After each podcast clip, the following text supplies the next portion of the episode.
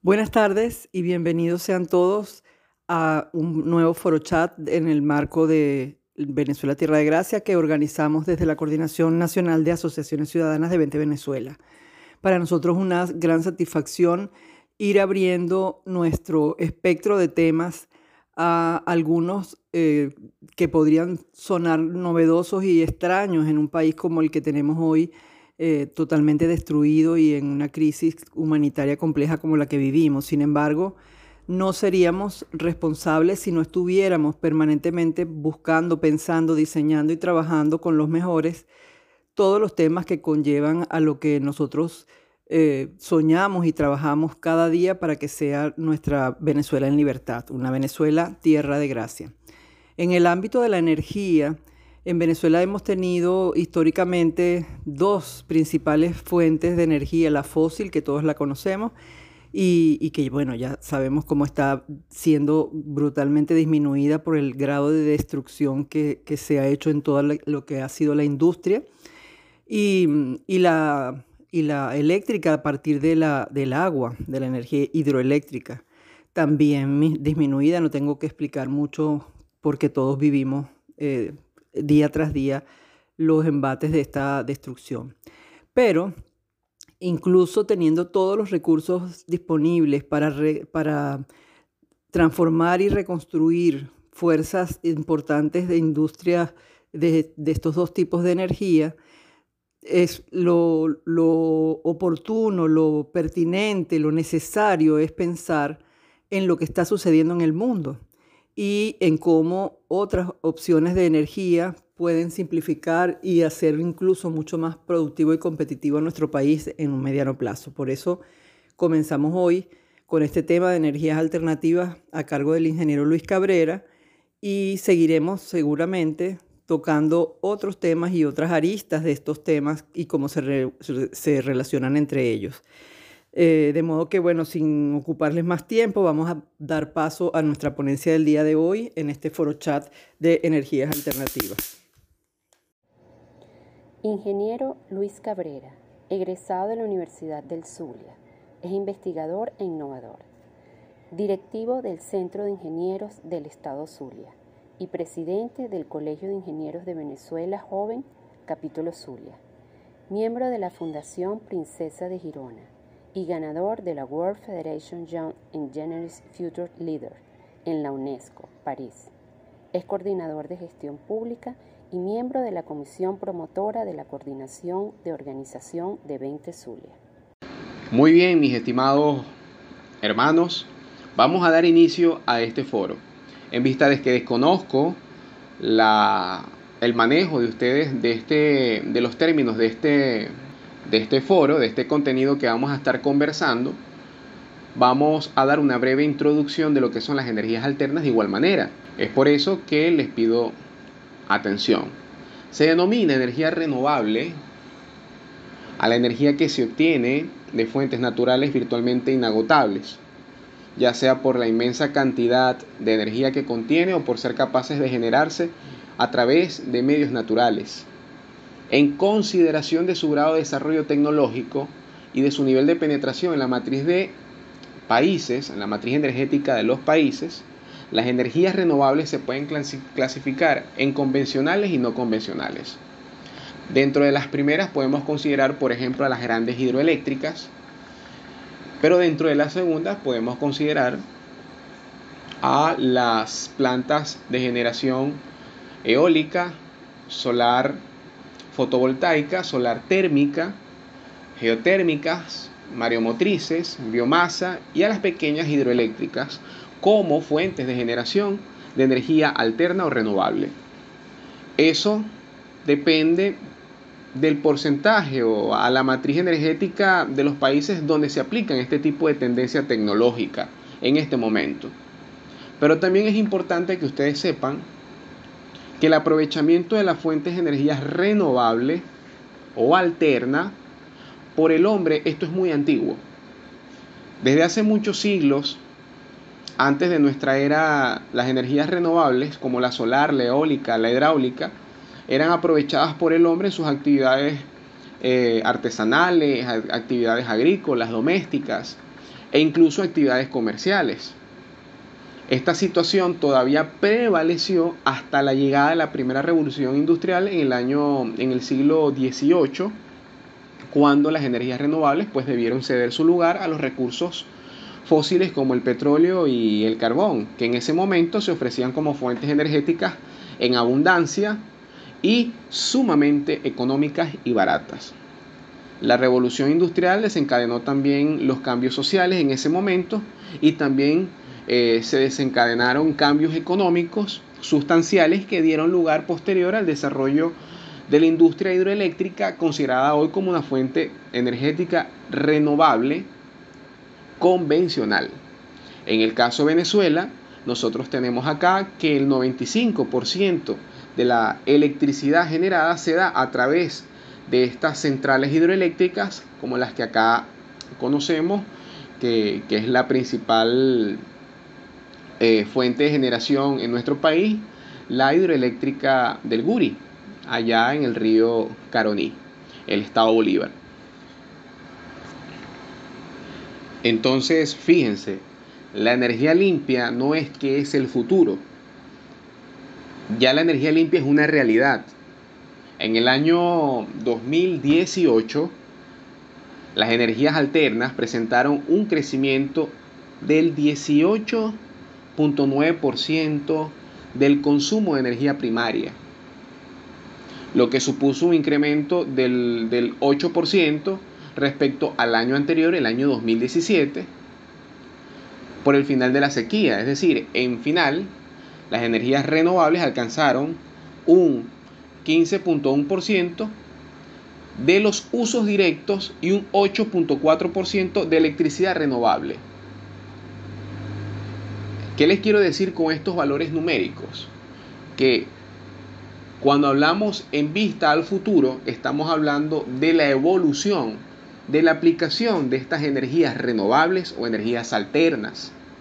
Es decir, que la aplicación de estas mismas ya hoy son un hecho, son una realidad y que al no depender de los recursos externos ni de los mercados o situaciones sociopolíticas internacionales, permiten la autonomía energética, que es básicamente parte de lo que nosotros también promovemos a través de las libertades económicas, buscando el crecimiento y desarrollo eh, proporcional y exponencial de un país con alta deficiencia energética en este momento.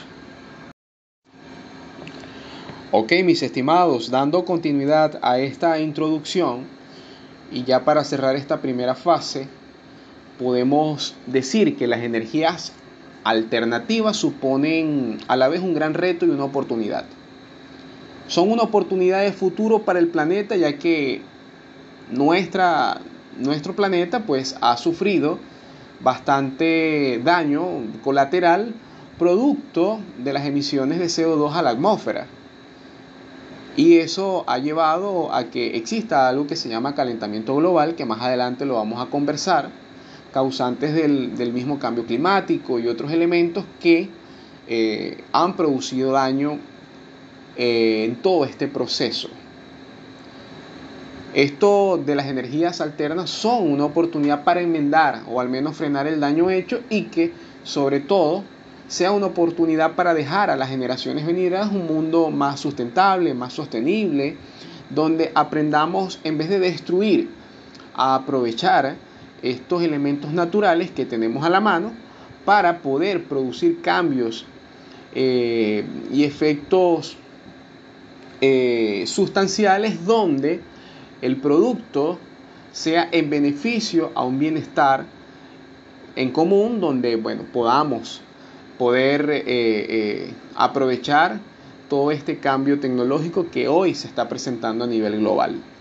Y por supuesto, todo lo anterior, por eso hablaba de que es un gran reto, es un reto desacostumbrarnos a lo que ya está establecido el sistema eléctrico, por ejemplo, se ha sostenido mayoritariamente a través de, las nucleares, las térmicas, eh, y bueno, en Venezuela a través de las hidroeléctricas. De hecho, les comentaba que el 95% de la producción de energía eléctrica en el país se da producto de las centrales hidroeléctricas, aunque hablando de un solo estado, el caso del Zulia, tenemos más de, 10, de 15 plantas, plantas térmicas de generación, eh, que bueno, que en su mayoría están, están ahorita paradas, pero que de alguna forma debemos entender que eh, la, gran parte de la generación eléctrica en el país se da producto de las centrales hidroeléctricas principales de, eh, de todo el territorio nacional.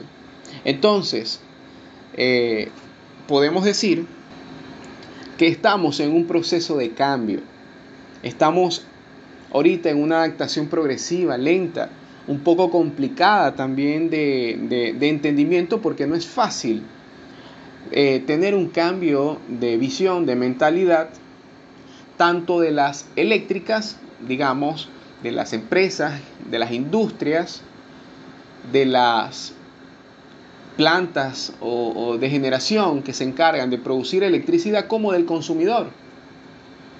Y esto es un tema bastante interesante de conciencia, más o menos reciente. Esto no es que tiene años, es que eh, ahorita se ha hecho énfasis, es producto de los daños colaterales ya mencionados.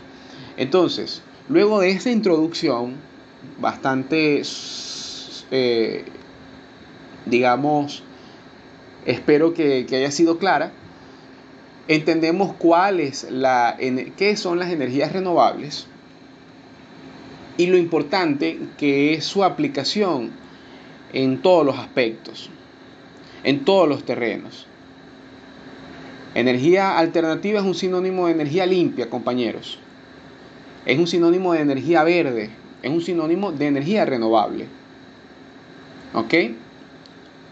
Y repito, son estas las que se aprovechan a través de los recursos naturales y de fuentes inagotables. Nos vemos entonces en el siguiente audio. Para seguir avanzando, es importante que nosotros conozcamos algunos elementos claves y básicos que son eh, de, de tal importancia en nuestro país. Los países de primer mundo han avanzado tecnológicamente y nosotros tenemos que prepararnos para eso. Y por ende debemos conocer nuestros problemas, nuestras necesidades y de qué manera debemos abordarlo. Hablaba en el audio anterior que el 95% de la generación producida en nuestro país en electricidad se da a través de la energía hidroeléctrica. ¿Y qué es la energía hidroeléctrica? Es aquella que se genera al transformar la fuerza del agua en energía eléctrica. Para aprovechar dicha fuerza se construyen grandes infraestructuras hidráulicas capaces de extraer el máximo potencial de este recurso renovable, libre de emisiones y autóctono, como lo es el caso de la construcción de esa gran infraestructura que hoy conocemos como la represa del Guri. ¿Ok? Donde en el año 1998 era una estructura robusta, de última tecnología, de última generación. Contábamos con una robusta infraestructura y un personal calificado y la capacidad de generación superaba la capacidad de demanda de energía. Entonces, para poder entender el esquema de energías alternativas para Venezuela debemos saber cuál es el problema. Por eso los invito a tomar nota y a poner cuidado en este audio donde les vamos a, donde les voy a comentar eh, todo este, esta situación actual que estamos viviendo en el sistema eléctrico nacional. Miren compañeros, el sistema eléctrico de Venezuela está formado por plantas hidroeléctricas y termoeléctricas. Es decir, por, por fuentes de energías renovables y no renovables. En esto no vamos a incluir las plantas eólicas que fueron construidas en Paraguaná y La Guajira, porque ellas fueron proyectos que no fueron culminados y que por ende hoy no están produciendo ni un megavatio de potencia. ¿Ok? Esta construcción se inició, pero no opera en este momento. Se cuenta en Venezuela con ocho plantas hidroeléctricas, entre las cuales se destacan por su capacidad la represa del Guri, Caruachi y Macagua. Estas quedan ubicadas en el, sobre el río Caroní en el estado Bolívar. Digamos que ellas constituyen el polo de generación más importante del país, con una capacidad instalada de 15.000 megavatios de potencia. Si hablamos de 8 hidroeléctricas, las otras 5 son, estas se encuentran en, en la zona andina, que son Planta Páez, Sanagatón, La Hueltosa, que es Uribante Caparo, Peña Larga y Masparro, eh, muy cerca de la zona también del, del llano de Barinas, del Alto Apure. Estas tienen una capacidad instalada de generación de aproximadamente 1100 megavatios de potencia. Venezuela cuenta también con plantas termoeléctricas que, son, que usan combustibles de gas, diésel y que cuya capacidad instalada es aproximadamente de 19.000 megavatios de potencia. Estas no incluyen las pequeñas plantas de generación distribuida que en su mayoría están no operativas. Eh, y que, por ejemplo, en el caso del Zulia, estas termoeléctricas de 17 que probablemente pudieron haber estado operativas, no lo están. Eh, de, actualizada tenemos dos plantas de generación termoeléctrica que en su capacidad están operando en menos de un 10%. ¿Ok? Pero ¿cómo funciona el sistema eléctrico en todo el país?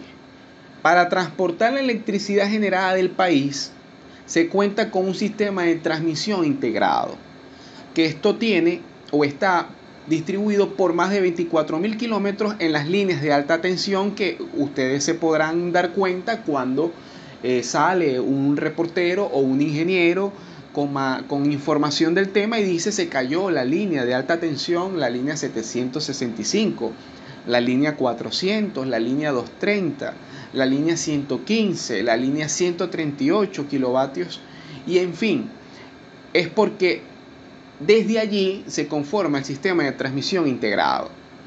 Estas van a más de 400 subestaciones y a más de 100 kilómetros de redes de distribución que llevan las energías a los usuarios. ¿Ok? Por ejemplo, no sé, eh, yo les puedo decir que de esto no, y se lo digo con, con toda la claridad y la, la honestidad, de que no existe información oficial sobre sobre esto porque eh, el régimen, por supuesto, no ha permitido precisión de los números, pero los datos de eh, todo este proceso operativo son tomados del Colegio de Ingenieros de Venezuela y de la Asociación Venezolana de Ingenieros Electricistas y Mecánicos. ¿ok?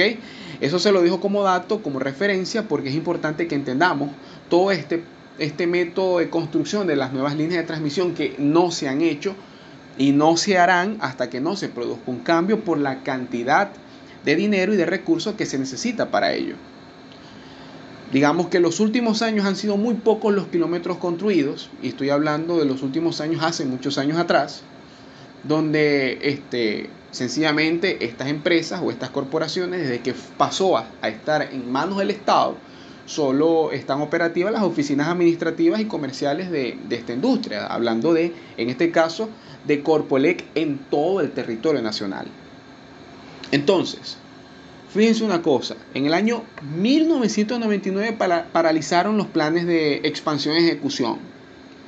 En el 2012 congelaron tarifas eléctricas. En Venezuela no se paga electricidad o servicio eléctrico. Es por eso que la funcionabilidad en, a efectos prácticos de las energías alternas cumplen o abastecen otra necesidad. Es decir, la aplicación, por dar un ejemplo, de la energía solar en Colombia, su aplicación es distinta a la aplicación en Venezuela.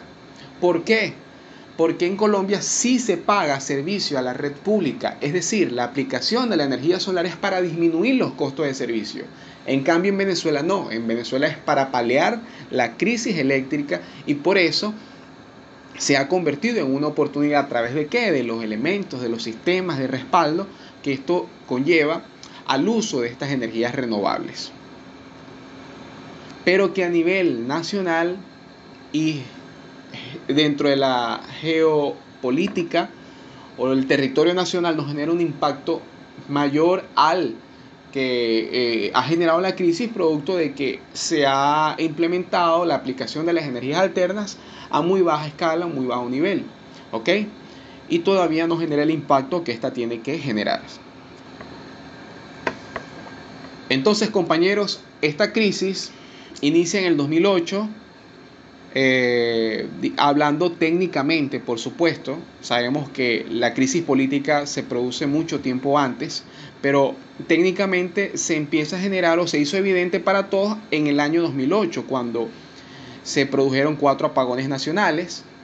A finales del 2009, Corpoel impuso restricciones de consumo de electricidad por la sequía, por la indisponibilidad del parque térmico. En el 2010 se decretó una emergencia eléctrica y se aprobó una ley orgánica del Sistema Eléctrico Nacional eh, y se prohíbe la participación privada en el sector. Las empresas eléctricas existentes fueron integradas a una sola que hoy se conoce como Corpolec. Es decir, toda la industria eléctrica del país pasó en manos de Corpolec, del Estado eh, socialista.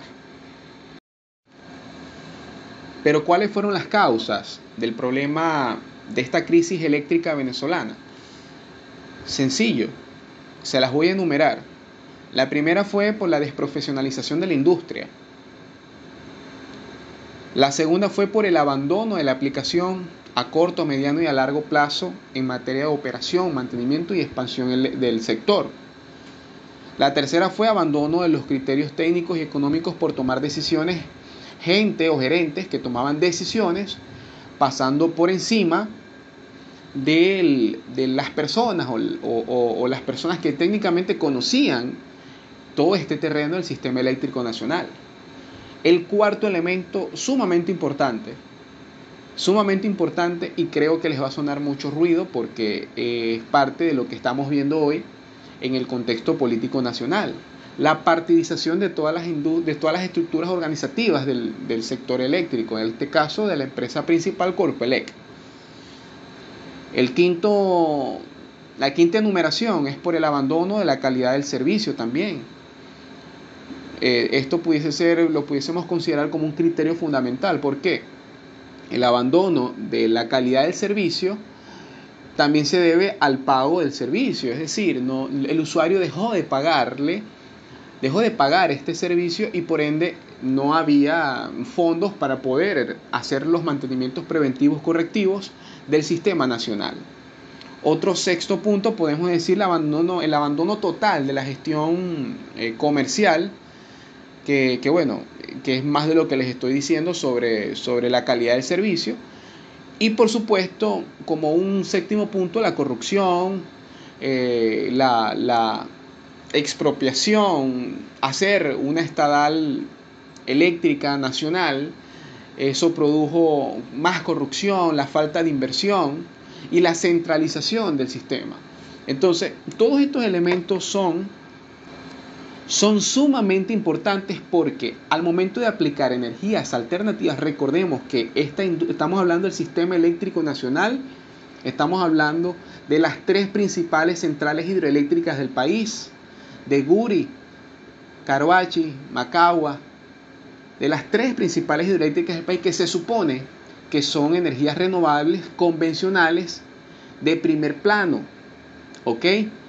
Es decir, estamos hablando de energías alternas y estamos hablando de una infraestructura que está por el suelo, que está por el suelo. Ahora, siempre nos imaginamos, cuando hablamos de energías alternas, la aplicación de la energía solar, la aplicación de la energía eólica y otros aspectos tecnológicos que lo compaginamos o lo figuramos con esto. Pero, obviamente, yo soy uno de los que comparto que es importante en el libre mercado y en materia energética darle competitividad a todas las fuentes de energía y las fuentes de generación que existen en el mundo.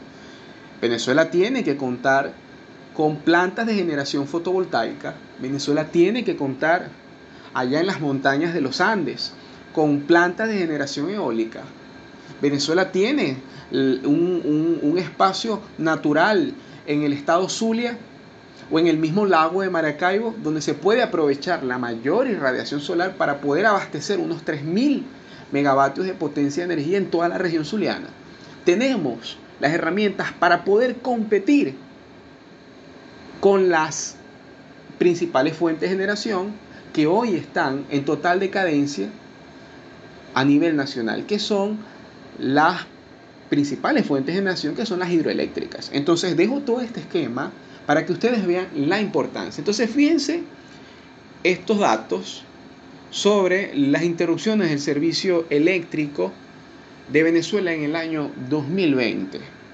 Esto obtenido del Observatorio Venezolano de Servicios Públicos y vemos cómo San Cristóbal, Maracaibo, el Zulia, Mérida, Punto Fijo, Falcón, Barquisimeto, Valencia, el Estado Bolívar, Margarita, sufrieron una valoración negativa casi que al 100% en cuanto a las interrupciones y en cuanto a las variaciones de frecuencia y de voltaje del sistema eléctrico nacional. Es decir, estamos en una fase donde yo siempre he dicho guindando de la cuerda floja. En Venezuela, esta fuente de generación renovable está guindando de la fuerza de la cuerda floja. Por lo tanto, es necesario darle espacio al producirse un cambio a, ese, a, esos, a esa inversión que va a haber para, para implementar y rescatar el sistema eléctrico nacional, darle espacio a otras fuentes de generación de energía alterna, como lo es el caso de principalmente la energía solar, por su condición natural y posición tropical de Venezuela, como también las energías eólicas, por también su condición natural y su, y su gran aprovechamiento de uso en las zonas donde eh, existe esas fuentes de, de viento importantes para este tipo de generación o de energía. Ya para concluir esta explicación sobre el, el concepto de la fuente de generación más importante renovable convencional, más importante que tenemos en Venezuela, que es eh, que está relacionado con las centrales hidroeléctricas, debemos pensar, más allá de la, del, debacle y de la crisis que atravesamos en esta fuente de energía, debemos hablar de la recuperación. Y para esto es necesario la participación del sector privado. Sumamente importante la participación del sector privado. Es necesario que, un marco legal asegure a los inversionistas las garantías políticas y jurídicas necesarias para que ellos puedan operar dentro de Venezuela. Se requerirá también establecer un nuevo modelo de desarrollo del sector eléctrico que asigne al Estado las funciones de formulación de planes y políticas. ¿Ok?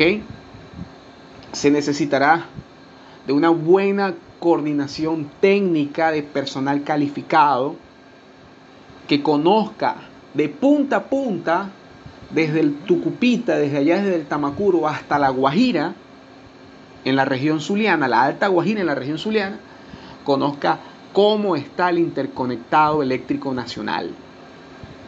Y hay personas que lo conocen.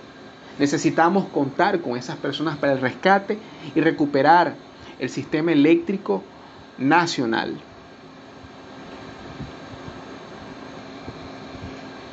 Toda esta coordinación técnica estará propensa, gradualmente por supuesto, a que el sector privado asuma la mayor parte de las actividades de generación, de transmisión y de distribución y también de comercialización de este servicio. ¿Por qué? Porque aquí la energía, la electricidad, el servicio se tiene que cancelar para que podamos tener calidad de vida en cuanto al, a la electricidad que llega a mi casa, al medidor que, que yo antes tenía afuera, en el postal, eh, allí instalado, que yo iba y medía cuánto era que, me, que estaba consumiendo, eso se tiene que retomar.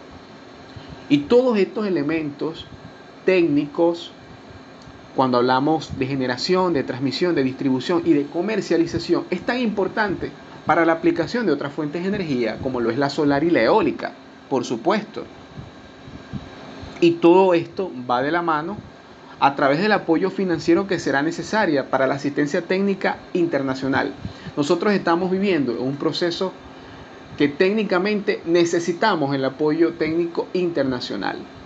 ¿Por qué no hemos, además de la corrupción y, de la, y de la, del secuestro de la industria, no hemos recuperado el sistema eléctrico nacional? Porque el personal técnico internacional que, que, que son aliados de este, de este régimen, eh, que son los rusos y los chinos, no saben el manejo de la tecnología japonesa. Entonces es importante la asistencia técnica internacional, tanto financiera como técnica, para poder inducir o capacitar, capacitar a todo este personal y hacerlos, llevarlos a un nivel calificado y reclutar y formar talento humano nacional indispensable para poder recuperar toda la operatividad y el mantenimiento de la infraestructura. Y aquí estamos hablando de una inversión aproximada de más de 50 mil millones de dólares. Y estamos hablando de un periodo que oscila entre los 5 y 7 años de recuperación de la industria. Por lo tanto, para poder avanzar en todo este proceso, debemos apalancarnos de otras fuentes de generación. Y que un futuro, que esperemos que no nuestras, nuestra generación que así va a ser, podamos ver frutos de este trabajo efectuado. Y aquí somos indispensables cada uno de nosotros, porque para que el país sea recuperado, parte por la reestructuración y la reingeniería y el mantenimiento del sistema eléctrico nacional. Si el sistema eléctrico nacional no se recupera, no se levanta, no se, se restaura, no habrá producción, no habrá comercios abiertos, no habrá eh, industrias trabajando, no habrá transporte porque no, habrá, no habrán gasolineras eh, eh, en funcionamiento. Y con un sistema decaído, traeré, traerá a nuestra memoria ese apagón que se efectuó el 7 de marzo del año 2019, donde estuvimos sin electricidad por más de 7 días. Por eso es importantísimo el rescate del sistema eléctrico nacional en nuestro país para la aplicación de todas estas energías alternas que eh, sencillamente nos darán bienestar y, y avance de desarrollo y progreso como los países de primer mundo vienen haciendo. ¿Y cómo podría Venezuela sacarle provecho a esta, a esta, transición energética? Una pregunta sumamente importante, pero yo la quiero desglosar en cuatro puntos. El primer punto es maximizando la producción del petróleo y gas. Venezuela cuenta con numerosas reservas tanto de petróleo como de gas, eh, y la gran mayoría de las acumulaciones de estos hidrocarburos en Venezuela, si no nos ponemos las pilas, se quedarán bajo tierra. Por eso yo soy, y esto lo manejo como un criterio personal, que la PDVSA actual tiene que desaparecer. Aquí hay que abrirle campo a las empresas privadas que puedan mostrar dentro de los escenarios ya mencionados una, se les pueda mostrar una ventana de oportunidades durante las próximas décadas donde se maximice la, producción de petróleo como la de gas natural, eh, que puedan esas empresas extraer eh, y generar servicios de este, de este índole y desde el punto de vista, haciendo el trabajo de manera eficiente desde el punto de vista de bajos costos, bajar las emisiones de dióxido de carbono limitando el impacto también medioambiental que esto puede generar producto de lo que, lo que implica extraer en la práctica el petróleo y el gas. En Venezuela, además de los hidrocarburos, nosotros también contamos con abundantes fuentes y estamos en una localidad sumamente eh, favorable para la aplicación de la energía eólica y la energía solar. ¿Ok? Tenemos buena irradiación solar, tenemos zonas fluviales para la energía hidroeléctrica, tenemos vientos para la aplicación de la energía eólica y por eso el desarrollo de las energías alternas de segundo nivel son importantes en algunas áreas, no, en todo el territorio nacional. ¿Ok? Entonces, tenemos una ventaja para desarrollar instalaciones de energía eólica, por ejemplo, en, la, para electrificar parte del occidente del país, que, bueno, que actualmente les hablaba de, las montañas de los Andes, esa zona se ha visto afectada por cortes y fallas eléctricas. Zonas rurales, pueblos que no les llega electricidad. Es favorable la aplicación de la energía eólica en la zona de Occidente, específicamente la zona de los Andes donde hay buenos vientos. Sin embargo, no significa que no sea aplicable en otras zonas del país. ¿Ok? Estamos hablando o estamos sectorizando el occidente producto de las fallas y los cortes eléctricos. Pero Venezuela, dada su ubicación y clima tropical, cuenta con la mayor parte del año con una alta tasa de irradiación solar. Es decir, eh, que nos lleva a un alto potencial de generación de energía fotovoltaica.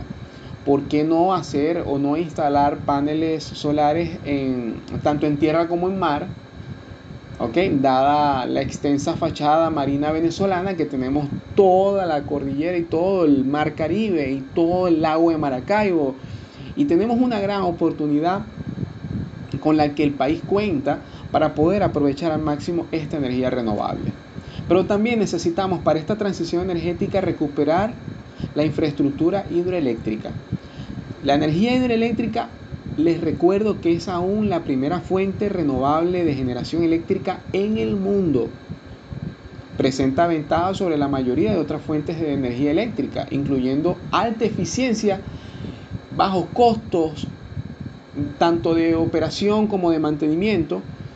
Y en Venezuela actualmente nosotros, bueno, somos la cuarta, tenemos la cuarta central hidroeléctrica del mundo por su capacidad instalada. Estamos hablando de la represa del Guri. Todavía tenemos la cuarta represa más grande del mundo por su capacidad instalada. Entonces tenemos que obligatoriamente recuperar la infraestructura hidroeléctrica del país en este proceso de transición energética. Otro cuarto, cuarto punto es la producción en esta transición energética, por supuesto, la producción del gas natural y la aplicación de energías verdes eh, como un elemento abundante, bueno, de todo el universo, pues. Eh, el hidrógeno prácticamente no se encuentra en estado libre en la Tierra, por lo que no es una energía primaria, pero puede ser producido a partir del agua. Recuerden que el agua es H2O y hoy, bueno, eso es hablar de producción de hidrógeno a partir del gas natural estamos ya nadando en aguas profundas que eh, diría que sí es fundamental en esta fase de transición energética, pero lo fundamental son los tres primeros elementos que les he mencionado. Hablar estos temas con las personas que de alguna manera se han visto muy vinculadas al sector petrolero eh, eh, es manejar distintas opiniones. Sin embargo, son respetadas son respetadas. Y es importante resaltar que la contratación de la demanda no implica que la inversión en actividad petrolera dejará de ser necesaria en las próximas décadas. Todos juegan un rol fundamental. Todavía la actividad petrolera sigue, digamos, eh, comandando o, liderizando la, la, la propagación o la implementación de estas fuentes de energía, pero habrá que compensar la declinación natural de los yacimientos, por ejemplo, como, como, como, bueno, como se ha mostrado en, los, en otros países donde eh, se, ha, se, ha, generado esta transformación o esta transición energética.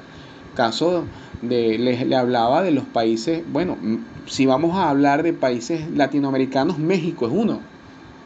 México es uno, les repito, que en el 2014 contaba con la planta de generación fotovoltaica más grande del mundo luego fue en California y así se luego China y, entramos en una competencia global de, qué, de cuál es el país que menos consume se, eh, o genera emisiones de CO2.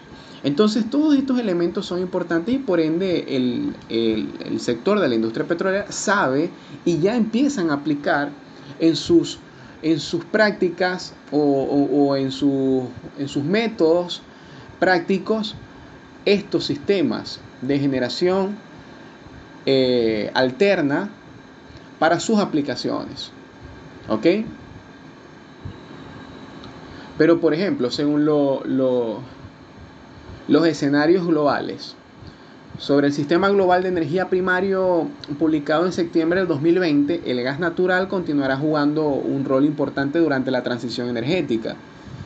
En Venezuela creo que no, nos dará la vida para, para extraer todo ese gas natural que tenemos. ¿Ok? Mientras que el consumo, y eso sí tenemos que tenerlo claro, de carbón continuará decreciendo. Eh, se habla de que aproximadamente para el año 2050 las energías renovables aumentarán un porcentaje o incrementarán un porcentaje de más del 40% del consumo total energético global. Imagínense ustedes. Y, y, para eso quiero mostrarles esta figura que ustedes están viendo en este audio, ¿ok? De eh, el consumo total de energía. La roja representa el gas natural, ¿ok? La azul los combustibles, aplicación de combustibles fósiles. Y bueno, aquí les dejo esta, esta gráfica para que ustedes puedan analizarla, puedan eh, eh, considerarla y estudiarla. Bien. Ahora, Ok, mis estimados, luego de esta explicación sobre la problemática del sistema eléctrico nacional, hablemos un poco sobre la transición energética en nuestro país. Eh, la transición energética global podemos decir que es una amenaza o una oportunidad para Venezuela, porque sabemos que Venezuela es un país petrolero, es un país exportador de petróleo, entre comillas, ¿no? Porque sabemos las circunstancias que vivimos, pero la respuesta depende a esta pregunta es que si se quiere ver el vaso medio lleno o medio vacío. Entonces para esto tenemos que entender qué es la transición energética. La transición energética, digamos que ya no existe duda de que el mundo entró a una nueva etapa, una nueva era energética. Estamos experimentando una fase donde globalmente está denominada como la transición energética. Fíjense que en el primer audio yo les comentaba sobre el crecimiento exponencial de la aplicación de estas energías alternas. Y ha sido bastante interesante en los últimos cuatro años, cómo pasaron de un 7% a un 18% de aplicación en solo cuatro años. Entonces, ¿cuál es la perspectiva de la aplicación de estas energías en un periodo de 10 a 20 años? Por supuesto que va a tener un crecimiento eh, importantísimo. Ya hoy en día vemos ciudades verdes, ciudades que eh, son completamente limpias, donde la, cantidad de emisión de CO2 es sumamente baja. Lo vemos en Estados Unidos, en Europa, en Asia, en países de primer mundo. ¿Ok? Lo podemos ver en ciudades innovadoras como Medellín, en, en, en, en Sudamérica, en México vemos cómo en un momento en el año 2015 tuvo la planta de generación fotovoltaica más grande del mundo. Entonces estamos viendo que estamos llegando a un proceso transitorio, transitorio hacia las energías renovables. Es una transición energética. Y la transición energética implica básicamente la sustitución de los hidrocarburos. Estamos hablando de carbón, petróleo y gas como fuentes de energía primaria por fuentes de energía renovable. El caso de las más significativas, la eólica y la solar. ¿Ok? Por supuesto, no escapan las, la, hidráulica porque, bueno, esta es, una, esta es una fuente de generación primaria, renovable, convencional. Y todas estas soluciones, es, soluciones se pueden convertir en fuentes de energía, digamos, en combustibles descarbonizados como el hidrógeno, por ejemplo. Entonces, a esto le podemos anexar otras fuentes de energía que ya las, ya las conocemos, la biomasa, la geotérmica, etc. Todas estas, compañeros, todas juegan un rol importante en el futuro. De repente probablemente a menor escala relativa, pero lo que es la eólica y la solar son las que más crecimiento han tenido. Y ojo, la biomasa también ha tenido una, de hecho es una de las más antiguas también, ¿ok? y sigue teniendo un porcentaje alto. De hecho, entre la eólica, la solar y la biomasa, la que más aplicación ha tenido es la biomasa, pero en los últimos años la que mayor crecimiento ha tenido es la eólica y la solar. O sea, entendamos también la estadística de los tiempos y la estadística numéricas de crecimiento. ¿Ok? Todo esto parte de un consenso que ya comenzó en el mundo. Se han firmado acuerdos, a pesar de las diversas opiniones y proyecciones sobre, de repente yo tengo una proyección distinta. En Venezuela, eh, eh, digamos, hay expertos que hablan de que ya está, ya, ya, ya esta transición energética en nuestro país se está dando producto de la debacle de industria petrolera. Vemos Cardón, vemos el Palito, que no están produciendo eh, absolutamente nada y se le está dando pie a que inversionistas pues pongan el ojo en el tema de la aplicación de energías alternas, ¿ok?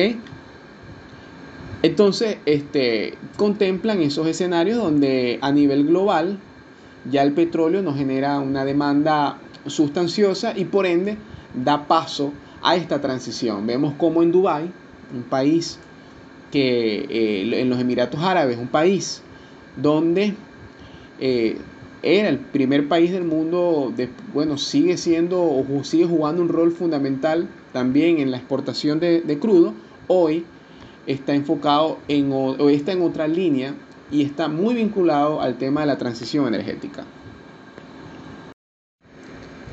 Ok, compañeros, ya para concluir este, este foro chat quiero hablarles un poco sobre los cambios climáticos y el calentamiento global, ¿no?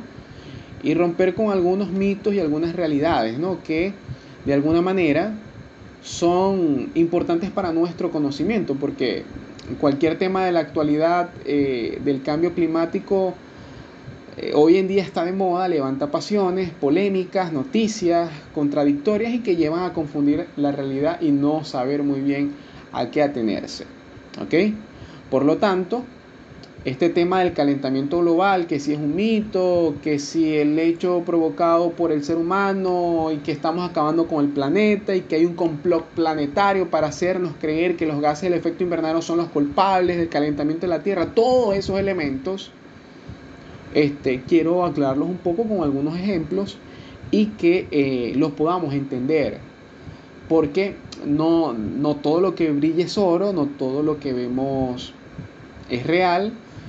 Eh, desde y esto desde el punto de vista, lo vamos a comparar desde el punto de vista científico y, lógico. ¿Ok? Entonces, como primer elemento, podemos decir que el clima siempre ha cambiado. Antes, miren, antes de que el ser humano se pusiera a emitir gases de efecto invernadero, así a lo loco, el clima ya cambiaba. Entonces, si el clima ya cambiaba, antes de que el hombre se pusiera a emitir gases de efecto invernadero, es imposible que sea solo nuestra culpa el daño del calentamiento global y los cambios climáticos. ¿Ok? Ah, pero sí hay una realidad científica donde se expone y se dice que la acumulación de CO2 y otros gases de efecto invernadero nunca han sido tan elevados como en los últimos 70 años. Esto es cierto. La naturaleza, bueno, producto de este, estos gases, ha provocado, se han provocado cambios en el clima y se han producido, bueno, crecimiento en los mares, volcanes, pero no ha existido un hecho más relevante eh, que las emisiones provocadas por el hombre en los últimos tiempos. Pero eso no quiere decir que nosotros seamos los culpables desde el principio, no. En los últimos 70 años se han visto elevadas la, emisión de los gases de efecto invernadero y que, bueno, eso ha generado un cambio significativo. Eh, otro punto que pudiese ser de debate es que si la culpa del cambio climático es del Sol. Podemos decir que, bueno, en los últimos años la actividad del Sol ha aumentado mucho, incluyendo las manchas solares. Eh, sin duda es algo que aumenta las temperaturas y no hay nada que podamos hacer en ese aspecto. Es decir, no podemos eh, decirle al sol que deje de, irradiar o que deje de generar radiación solar. Es es algo que escapa de nuestras manos, es decir, se convierte en un mito. Pero eh, existe una realidad científica donde en los últimos 35 años de mayor calentamiento global se ha visto en el Sol una ligera tendencia de enfriamiento. Durante el siglo pasado, por ejemplo, se pudo, se pudo explicar que hubo un ligerísimo calentamiento de la Tierra y bueno, este razonamiento ahora en la actualidad ya no se sustenta, o sea, es algo que, ha cambiado en épocas y que, y que bueno, que, el cambio climático, eh, la culpa es del sol, no, no, no es algo que, en el que nosotros podamos incidir. Y quiero cerrar este tema del cambio climático porque es un tema de debate amplio donde pudiésemos extendernos muchísimo más, que les debo comentar que en el mundo no existe un consenso científico del calentamiento global. Hay científicos que incluso lo niegan, lo niegan, niegan el, el tema del calentamiento del planeta y no hay un consenso natural producto de esto, pero siempre hay una explicación científica donde dice que alrededor del 97% de los científicos que se dedican al clima de distintas disciplinas y de, distintos programas de investigación donde sostienen que el calentamiento global sí es un hecho.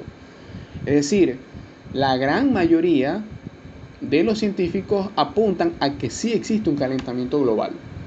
De hecho, hay comunidades que, bueno, científicas que, se han abocado al tema y, han dado foros de, difusión en institutos científicos, eh, donde se han hecho más de 10.000 estudios, por ejemplo, sobre la causante actual de la emergencia climática. Y, bueno, en esos, en esos productos, en esos trabajos de investigación, hay más de 20.000 actores que, que analizan las conclusiones que, bueno, de este, de este efecto y de este calentamiento global. Y por eso la urgencia de la aplicación de nuevas energías alternas. ¿Ok? Les planteo esto eh, como último punto y ya para culminar quiero hablarles de lo siguiente y despedirme pues de este foro chat. Muy bien, compañeros, estimados. Bueno, luego de esta explicación sobre el cambio climático, que creo que es un tema de debate, todavía me faltó hablar sobre el CO2, que si contamina, que si no contamina, que si es necesario para la vida, que cómo hacemos con el dióxido de carbono y que, bueno, en fin, la fotosíntesis, todos esos elementos que, que son importantes, pero que, eh, digamos, pudiésemos hablar en, más profundamente en otra ocasión. Yo creo que eh, este tema de las energías alternas para Venezuela es sumamente importante en esta transición que estamos efectuando, esta transición energética que se está efectuando. Nosotros debemos eh, intelectualmente culturizarnos en este aspecto y adaptarnos a la nueva era global que se está eh, gestando en este, en este tiempo. Eh, las energías renovables juegan un rol fundamental en nuestra vida cotidiana y que nosotros, cada uno de nosotros somos indispensables para ese cambio que se avecina en nuestro país. Eh, Venezuela necesita personas que sean capaces, que investiguen, que desarrollen contenido, que promuevan nuevas tecnologías, que se adapten a la nueva era global que estamos viviendo, del cambio tecnológico, a la era de la innovación. Eh, Venezuela necesita avanzar, pero para que ella pueda avanzar necesita gente capaz, dispuesta a tener este tipo de, de iniciativas y no solo conocerlas, sino ejecutarlas. Yo por eso los invito a que, a que bueno, sigan buscando temas de, este tipo. Es importante en los proyectos eh, que se vienen efectuando en los espacios de gestión pública y este espacio de asociaciones ciudadanas en 20 Venezuela, seguir promoviendo este tipo de visión para la nueva Venezuela o la Venezuela que nosotros soñamos y queremos.